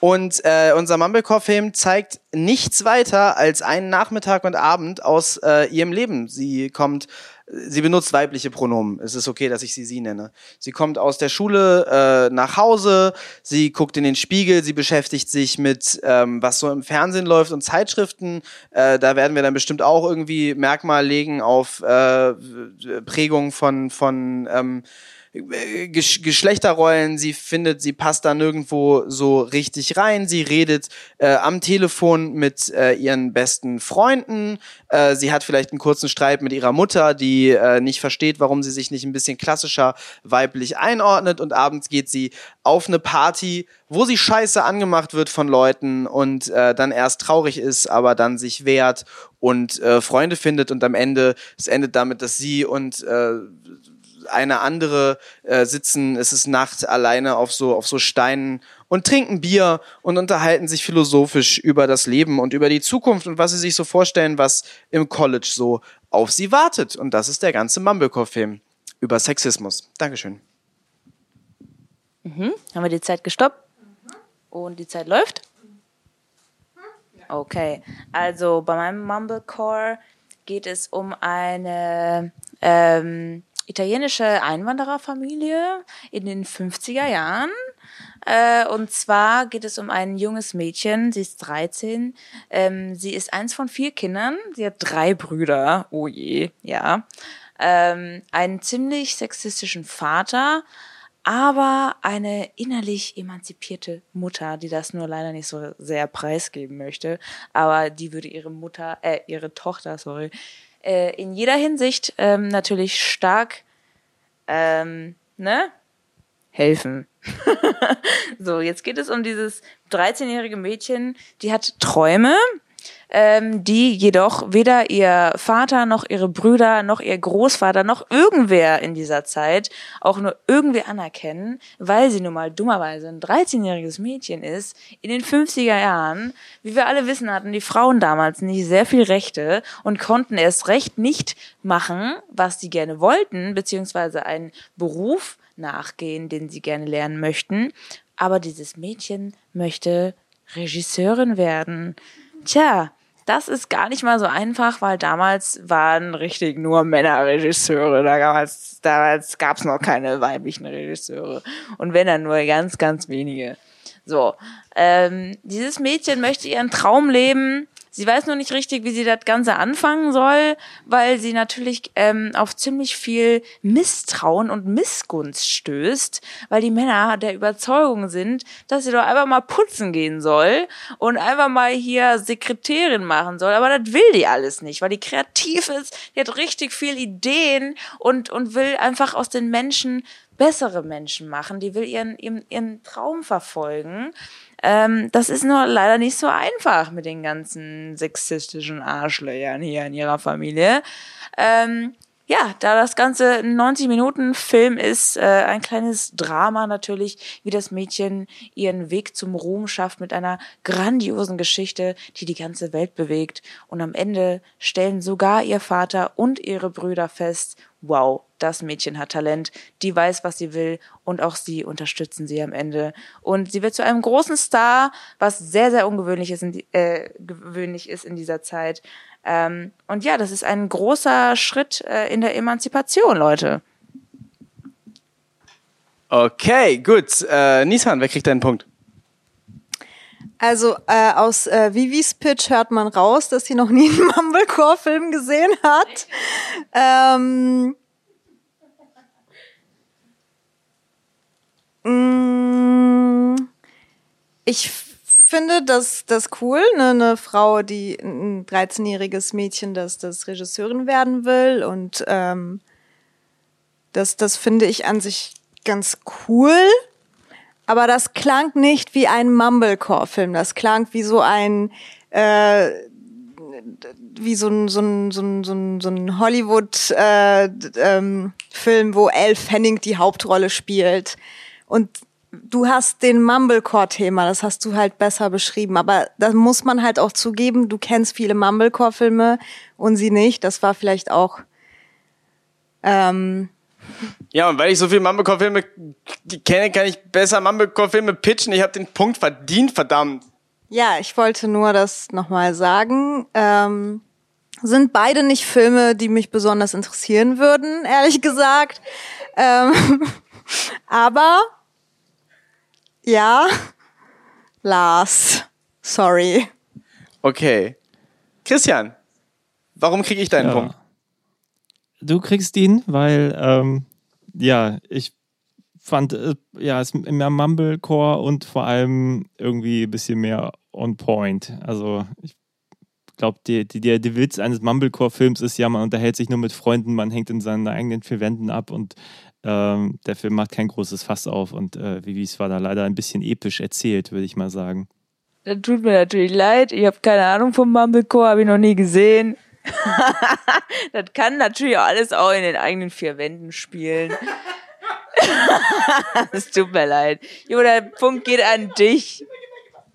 Ich wollte ganz kurz sagen, als der Pitch anfing, habe ich gedacht, ah, interessant, Mumblecore Period Piece habe ich noch nie gesehen. Äh, genau, wenn das nicht dann so episch geworden wäre, wenn es einfach nur um ein 13-jähriges Mädchen irgendwie zu Hause an einem Nachmittag gegangen wäre, dann hätte ich gedacht, Alter, wie geil ist eigentlich die Idee, äh, Mumblecore Period Piece zu machen. Ähm, aber ich, Period Piece, also dass es in den 50er Jahren spielt. Ach so, ja, ja, genau, das, das fand ich auch bis zum Ende, hätte ich, glaube ich, noch äh, Vivi meinen Punkt gegeben, aber dann wurde es halt leider so gar nicht mehr das ist, das ist aber die, die Idee ist geil, wenn der Film so aussieht wie für 3,50 Euro gedreht, nur mit riesem Aufwand. Also eigentlich ja. ist das sehr, sehr geil. Ja, dass man so richtig viel Geld da reinsteckt und das dann mit so einem Camcorder auf Mini-DV dreht, aus der Hand, mit improvisierenden Schauspielern und ja, keiner Handlung. Ausstattung und alles ist so, so fucking teuer wegen den 50er Jahren. Ey, das kann man echt machen. Kann ja, das ist ein guter Pitch für Produzenten. Ey, wir wollen richtig viel Geld ausgeben für einen Film, der dann krass billig aussieht. Okay, äh, geil. So, äh, letzte, letzte Runde. Ich pitche gegen Nissan. Wir zählen mal durch. Wer hat denn wie viele Punkte? Äh, Christians Punkte kann ich nicht erkennen. Viereinhalb, ist das richtig? Ja. Viereinhalb Punkte hat Christian. Nissan hat fünfeinhalb Punkte. Vivi hat zwei Punkte. Ich habe sechs Punkte. Jetzt hole ich mir Punkt Nummer 7 und 8. Das ist echt eine geile Idee. Äh, wie hast du es genannt? P Period, Period. Mumblecore Period Piece, weil es gibt doch ähm, diesen, es gibt doch diesen diesen Online-Filmfestival, womit ja Lena Dunham äh, doch irgendwie berühmt geworden ist. Das ist kein Online-Filmfestival, das ist Raindance in London. Das ist nein, ein nein, ich meine nicht Raindance, ich meine was anderes. Da hatten wir auch mal Bergtons eingereicht und die hatten gesagt, fanden sie gut, aber nein. Rooftop-Films. Nee, das auch nicht, glaube ich. Was anderes. Scheinbar ist Lena Dunham mit sehr vielen Filmfestivals berühmt geworden. Naja, auf jeden Fall, der zeigt halt nur Mumblecore-Filme und sowas. Ich weiß, was du meinst. Damit ist Lena Dunham aber nicht berühmt geworden, aber der hat auf jeden Fall Tiny Furniture auf der Seite. Aber ja, ich, also ich. Du weißt, welchen ich meine. Ja, aber niemand gibt Geld aus für die Produktion von Mumblecore-Filmen. Das ist ja die ganze Idee eines Mumblecore-Films. Nein, aber da könnte man halt den einreichen und dadurch, dass das halt so eine eigene Idee ist, also Vivis Idee, weil sie halt Mumblecore nicht kannte. Das, deswegen ist es ja auch wiederum gut, dass man das dann mixt und dann wird man da auf jeden Fall genommen, weil und, und weil man da genommen wird, wird man auf jeden Fall berühmt. Period. Also du möchtest richtig viel Geld ausgeben für eine Period-Ausstattung, für eine Periodenausstattung, äh, äh, damit man das dann auf eine Seite tut, die kein Geld bezahlt und die äh, niemand guckt, weil Lena Dunham da auch mal auf der Seite war. Habe ich das soweit richtig verstanden? Also du hast mir gesagt, dass die Seite groß ist.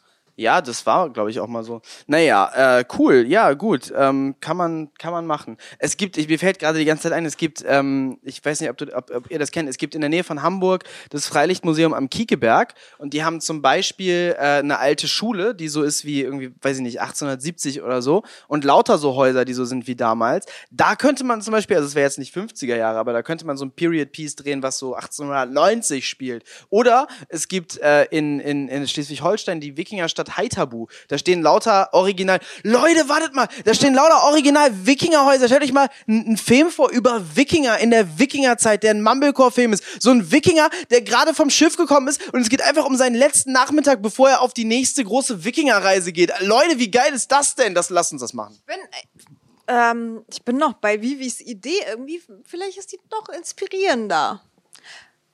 Aber ich habe gerade gedacht, man könnte ein Mumblecore Period Found Footage machen, weil es geht ja auch um ein 13-jähriges Mädchen, das Filme machen will. Es geht nicht Mumblecore Found Footage. Und wir hören jetzt auf, darüber zu reden. Ich habe den Punkt, vielleicht ist die Idee hier äh, inspirierender, aber meine, mein Pitch war besser. So, und jetzt pitch ich gegen Nissan. Lasst mich alle in Ruhe, nehmt mir nicht meine Punkte weg. Ich werde auch langsam müde. So, ich ziehe jetzt die nächsten drei Karten. Es ist die letzte Runde, die letzten zwei Pitches, die letzte äh, Möglichkeit, hier ein gutes Urteil zu machen und diesen Podcast zu einem fröhlichen Ende zu bringen. Genre ist Teenager-Drama. Äh, Oh. Medium ist Oper. Äh, also eine Teenager-Drama-Oper. Äh, Thema ist Aliens. Eine Teenager-Drama-Oper über Aliens. Wer fängt an? Du oder ich, Nissan? Ähm, du. Okay, ich habe einen Pitch. Äh, kannst du meine Zeit stoppen? Das wird geil, liebe Leute. Das wird richtig geil. Passt auf, passt auf, passt auf. Wenn, okay, Zeit läuft. Gut, also eine äh, Oper über Aliens ist natürlich, ich rede erstmal kurz über die Musik. Äh, klar, es ist klassische Musik, Oper, äh, operale, opernhafte Musik. Ähm, aber mit einem Elektro-Einschlag, damit es das Science-Fiction-Thema trägt. Weil, was wir hier machen, ist eine Science-Fiction-Version von fucking Romeo und Julia. Zwei miteinander sich im Krieg befindliche Alien-Völker. Und dann kommen am Anfang zwei Aliens, wisst ihr, und dann kommen diese, diese Opernsänger in so richtig geilen Alien-Kostümen. So der eine mit lauter Gummitentakeln, die so von ihm runterkommen. Und der andere, was weiß ich, mit so Flügeln. Das sind so die beiden Väter, die kommen auf die Bühne und die singen sich gegenseitig an. Das sind so die beiden Anführer dieser zwei äh, im Krieg sich befindlichen Alienrassen. Naja, und dann Romeo und Julia kennen wir alle, kennt ihr alle. Wir halten uns da ziemlich dicht an den äh, Shakespeare-Text, würde ich auch sagen. Ähm, allerdings, allerdings halt nicht Capulet und äh, die anderen, sondern äh, Romulaner und Aliens. Ähm, oh, Star Trek-Fans werden mich jetzt hassen, aber ich finde, das ist ein total geiler Pitch. Ich habe das jetzt auch fertig auf den Punkt gebracht. Ich bin fertig. Romeo und Julia, äh, Avantgarde, Klassik, Elektro, Oper mit zwei verschiedenen äh, Alien-Völkern, also quasi Space Opera mäßig, o Space Opera, Oper. Ja, Pitch ist fertig. Mic Drop. Ich mache keinen Mic Drop, weil das wird schrecklich klingen. Aber Nissan, du bist dran. Okay, ich habe auch eine Idee. Ähm, Folgendes. Also in der Zukunft äh, Aliens, es gibt nur noch Aliens, es gibt keine Menschen mehr in unserer Geschichte, aber Aliens sehen nicht so aus, wie, wie wir es jetzt aus, also nicht so, ne, wie Aliens aussehen oder beziehungsweise wie wir uns das vorstellen, sondern Aliens sehen aus wie Menschen. Und man kann deswegen eigentlich gibt es da halt immer noch die, diese Theorie, ob es vielleicht, ob, ob es Menschen unter den Aliens gibt. So wie damals im Mittelalter man gesagt hat, äh, jemand könnte eine Hexe sein. Okay? Also, unser Opern ist äh, Hexenjagd von Arthur Miller in Science Fiction. Das heißt, Aliens sind die besseren Menschen in der Zukunft, weil die sind intelligenter und äh, zivilisierter. Und es kann sein, dass es immer irgendwo noch irgendwelche Menschen gibt, so die, äh, die, die, ähm, die da noch sich irgendwie so rein äh, rausgesneakt haben. Und ähm, und dann äh, sind wir halt in so einem in so einem Kaff, so so wie bei bei Salem oder so. Und, ähm, und das ist natürlich halt äh, Opern, also oh, und sowas. Ich habe noch nie eine Oper gesehen, aber so halt auf der Bühne geht's die ganze Zeit darum, dass man, äh, dass, dass, äh, es ist halt die Geschichte von Hexenjagd. Also jemand fickt mit einem Typen und, und dann ist die voll paranoid. Oh nee, lass uns das feministisch machen und umdrehen. Ein Typ fickt mit einer Frau und dann ist der voll paranoid, dass sich äh, die Frau aber noch für ihren Mann äh, entscheidet und dann äh, will er den, den, den Mann halt irgendwie äh, ähm, ist er so voll stalkermäßig crazy drauf und und dann sagt er, das ist ein Mensch, das ist ein Mensch, das ist kein Alien und das ganze Dorf rastet voll aus und äh, alle wollen dann halt. Warum guckst du mich so an? Ich finde, das ist voll die gute Idee. Ja, prima Pitch. Ähm, sollte aber halt ein Teenager-Drama sein. Gut, wer kriegt einen Punkt? Hexenjagd war ein Teenager-Drama. Äh, Abigail ist ein Teenager-Mädchen. Hexenjagd von Arthur Miller ist doch kein Teenager-Drama. Ein Drama über Abigails Leiden. Nur weil Abigail ein Teenager ist, ist es doch nicht alles, ein Teenager drin vorkommt, automatisch ein Teenager-Drama. Aber man kann das ja so umschreiben. Du sagst gerade, Hexenjagd von Arthur Miller hat dasselbe Genre wie OC California. Nein, Doch. ich, ich fand die Idee trotzdem ganz gut. Man, man kann das halt so ein bisschen besser noch ausweiten. Okay, gut. Punkteverteilung. Äh, Vivi zuerst. Ähm, nee, ich fand tatsächlich Nissans besser. Das hat mich aber ohne Scheiß, also auch wenn ich hätte da gerne ein bisschen mehr Ausarbeitung gehabt, was die Teenager angeht, muss ich sagen. Aber ich finde, man kann das absolut als Teenager-Drama äh, umschreiben. Und da war einfach mehr kreativer Spirit dahinter, muss ich sagen. Lars, du hast tatsächlich sehr viel aus Romeo und Julia gezogen, so. Du hattest, nee, das, da war nicht sehr viel Eigenkreation dabei, muss ich sagen. Vivi? Sie hat Hexenjagd gepitcht von Arthur Miller. Ohne, ohne jegliche Eigenkreation. Ja, gut, das habe ich halt nicht gesehen. Aber für mich, mich- für mich war es einfach mehr mitreißend. Vielleicht musst du einfach ein bisschen mehr rumjumpen und ein bisschen ähm, einfach enthusiastischer wirken, Lars. Ich glaube, du sagst das einfach zu cool, deswegen reißt mich das nicht so mit. Ja, du hast recht, wir müssen auf jeden Fall nächstes Mal Bild mitfilmen, weil äh, Nissan hier durch die Küche hüpft bei Pitches. Und das ist natürlich äh, unterhaltsamer als äh, was auch immer wir hier gerade machen. Christian, wer kriegt deinen Punkt und warum? Ja, ich bin äh, für Romeo und Julia. Ich mag die Idee. Habe auch gedacht, es wäre eigentlich vielleicht noch cooler, wenn die, die Aliens auch so ein bisschen, dass das Geschlecht gar nicht so eindeutig ist. Dachte ich, ist es auch ein bisschen progressiver und alles. Finde ich eine gute Idee. Äh, ich glaube, warum mich das von Nissan so mitgerissen hat, weil er mich das ein bisschen an Seelen erinnert hat, an den Film beziehungsweise die Buchreihe, ähm, wo das auch so ist, dass ähm, Menschen unter Aliens, die irgendwie die besseren Menschen sind, leben, was ich eigentlich eine ziemlich interessante Theorie finde. Wie heißt die Twilight-Autorin? Boah, keine Ahnung. Ist Seelen von der Twilight-Autorin? Kann sein. Ich glaube, das kann sogar sehr gut sein, ja. Dann möchte ich hier festhalten, dass äh, Hexenjagd von Arthur Miller erinnert an Seelen von der Twilight-Autorin. Wollte ich nur einmal gesagt haben. Äh, aber ja, äh, äh, trotzdem habe ich Christians Punkt bekommen. Und ähm, das finde ich gut, weil äh, damit habe ich ähm, ich habe sieben Punkte, damit einen halben Punkt mehr als Nissan, die hat sechseinhalb Punkte. Und damit habe ich gewonnen und bin der Pitchcock des heutigen Abends. Ich freue mich. Vielen Dank, dass ihr mit mir gespielt habt, liebe Freunde. Wie ging noch mal? Wie sollte die Folge noch mal heißen? Die, die, der, der Hitler. Okay. In der heutigen Folge der Hitler des Tages ist Lars Kokemüller der Pitchcock des Tages. Fantastisch. Pitchcock übrigens Titel äh, von, von Vivi. Ähm, großartig. So ja, gut. Äh, das war mal so eine erste Runde. Ich finde so in der Mitte, also jetzt mal direkt Manöverkritik. Ich finde in der Mitte waren wir ziemlich gut. Äh, am Anfang mussten wir so ein bisschen reinkommen und am Ende sind wir müde geworden. Sehen wir das alle ungefähr ähnlich? Ja, das sehe ich auch so, obwohl ich ähm, finde, ich habe ich hab beim, am, am Ende ein bisschen mehr Klarheit gehabt. So am Anfang war ich noch stark besoffen, muss ich sagen. Ähm, das hat sich dann mit der Zeit ein bisschen gelegt. Jetzt kann ich auch wieder gerade ausgucken. Ähm, ja, dann ging das, glaube ich, ein bisschen besser. Das heißt nicht, dass meine Pitches besser waren, aber ich konnte auf jeden Fall ein bisschen klarer denken. Ich hoffe, ihr hattet Spaß und der Lars nervt schon wieder, dass er das Mikro haben will. Ich wollte nur sagen, dass ich glaube, du hast deine beiden Punkte geholt, als du richtig besoffen warst.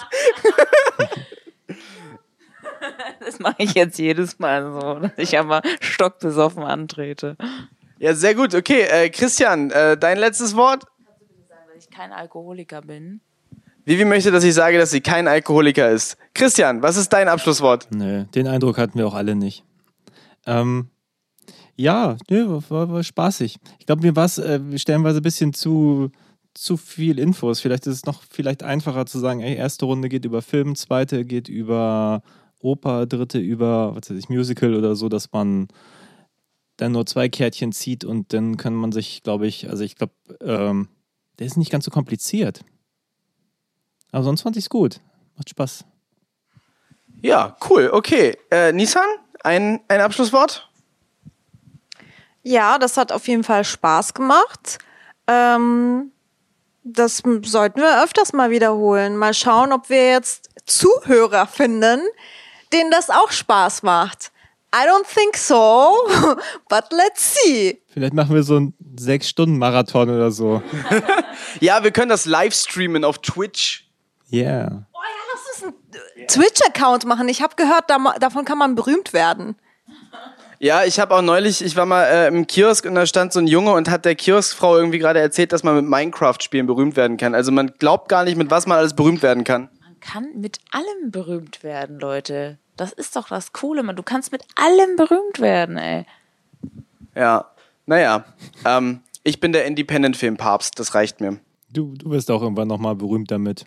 Eines Tages, eines Tages wird sich das auch mal jemand angucken. Du auch, Christian, du wirst auch irgendwann mal berühmt damit. Ja, posthum immer, ne? Dann wird man entdeckt. Gut, okay. Nissan wird auch irgendwann mal berühmt damit. Ähm, Nissan ist schon an Instagram. Ich glaube, wir müssen den Podcast an dieser Stelle beenden. Eines Tages werden wir alle berühmt, wenn wir mal einen besseren Podcast machen. Vielen Dank fürs Mitmachen. Lasst uns das sehr bald wiederholen. Tschüss. Das, soll, das war eine. Mischung aus Ciao und Tschüss. Tschüss.